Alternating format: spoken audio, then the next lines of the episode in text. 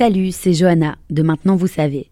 À l'occasion de la Saint-Valentin, le 14 février, l'équipe de Maintenant Vous savez a souhaité aborder des sujets sur le thème de l'amour et du désir. De la tendance à la sologamie à la pratique du snitting en passant par le Viagra féminin, découvrez tout au long de la semaine des concepts qui entourent nos relations amoureuses au XXIe siècle. Bonne écoute Qu'est-ce que la sologamie? Merci d'avoir posé la question. Et si la vie de couple, c'était passé de mode? Si on pouvait se marier à soi-même L'idée peut sembler étrange et pourtant elle compte de plus en plus d'adeptes. À la base symbolique, le geste consistant à se passer la bague au doigt en séduit plus d'un, ou plutôt plus d'une. Mais ça vient d'où? Dans l'imaginaire de la pop culture, c'est Carrie Bradshaw, célèbre chroniqueuse de la série Sex and the City, qui a popularisé l'idée de faire sa vie avec elle-même. Si l'image peut sembler relever du cinéma, on dirait bien que de plus en plus de femmes se disent oui en solo.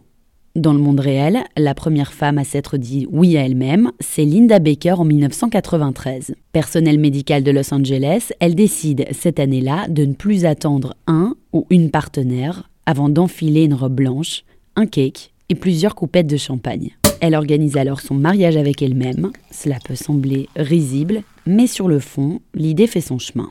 Et la vie de couple alors? L'idée, c'est justement de ne plus en faire le centre de sa vie. Nos imaginaires d'adultes, construits par des industries comme le cinéma, la publicité ou encore la musique, sont généralement représentés par une vie de couple, avec en option deux enfants, un chien et un chat. En France, la journaliste Marie Albert en a fait le credo de son podcast intitulé Sologamie.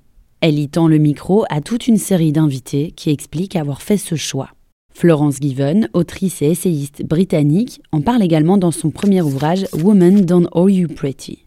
Dans un article de Stephen Bloom sur le site de Vice, les sologames témoignent dans le même sens. Faire de soi le centre de sa vie, c'est faire preuve d'autocompassion, de douceur envers soi-même, faire la promesse de se chérir jusqu'à ce que la mort nous sépare. Enfin, nous arrête. Et faire preuve d'amour envers soi n'est pas chose aisée dans un monde basé sur la compétition et la performance. Et est-ce que ça fonctionne? Difficile à dire. Aucune statistique de disponible tant le phénomène est nouveau. Selon certaines psychologues, il peut s'agir d'un choix en raison d'une blessure du passé ou d'un désir d'anticiper un potentiel échec amoureux. Comme si vivre seul relevait forcément d'un couac. Comme si cela ne pouvait pas être consenti. Selon Véronique Cohn, interrogée par le média Au Féminin, il faudrait être vigilant si le phénomène s'installe dans la durée. Et pourquoi? Selon elle, le risque de s'enfermer y est très important. Ce qui est étonnant, c'est qu'on ne mette pas en garde les couples qui se marient face au risque de divorce, qui s'élève tout de même à 50% en France. Et trois quarts d'entre eux sont à l'initiative des femmes. Dans notre société, la vie est plus facile à deux. Elle coûte moins cher. Il est plus facile de se loger dans plus grand, de contracter un emprunt à la banque. L'État lui aussi encourage fiscalement le mariage. Le couple, même homosexuel avec enfant, constitue toujours une norme en termes de statistiques. Mais aussi en termes de symbolique. Voilà ce qu'est la sologamie.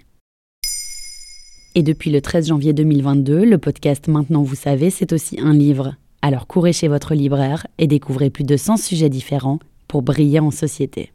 Maintenant, vous savez, un épisode écrit et réalisé par Johanna Cincinnatis. En moins de 3 minutes, nous répondons à votre question. Que voulez-vous savoir? Posez vos questions en commentaire sur les plateformes audio et sur le compte Twitter de Maintenant vous savez.